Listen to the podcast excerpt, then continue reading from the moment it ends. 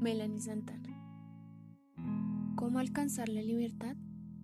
La libertad es la facultad o capacidad del ser humano de actuar según sus valores, criterios, razón y voluntad.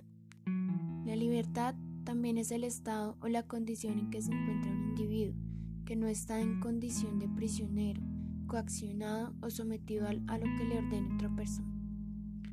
¿Qué es lo que realmente pasa en nuestra sociedad con respecto a la libertad?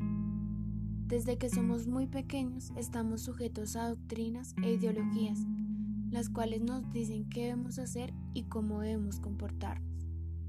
La libertad existe, mas nosotros no la vivimos.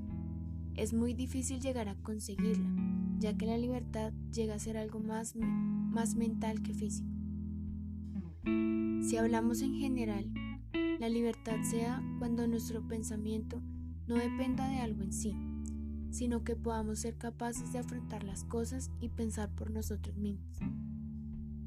Si vemos desde muchos aspectos de la vida cotidiana, es decir, en lo político, económico, cultural, cada uno propone una libertad, pero casi nadie la ha podido alcanzar por culpa de esas ideas que tenemos en la mente, debido a las instituciones. La verdadera, según lo que yo pienso, nada con el espíritu humano, es decir, la libertad de ser quienes realmente somos. ¿Quién nos impide serlo? Pues nosotros mismos. Somos los únicos que alejamos esa libertad de nuestra mente, debido a esos acuerdos con los que crecemos. Alcanzamos la libertad cuando decidimos ser quienes queremos ser, sin importar lo que digan los demás sin importar quién me vaya a juzgar. Debo ser lo que yo quiera.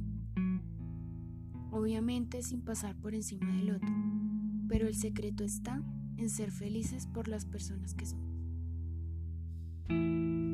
Por ejemplo, en lo que está pasando actualmente con el tema del coronavirus, se puede evidenciar que las personas extrañamos cómo llevábamos nuestra vida, pero se sabe que antes siempre nos estábamos quejando y decíamos cosas como, ojalá tenga algunos días de descanso, necesito más libertad.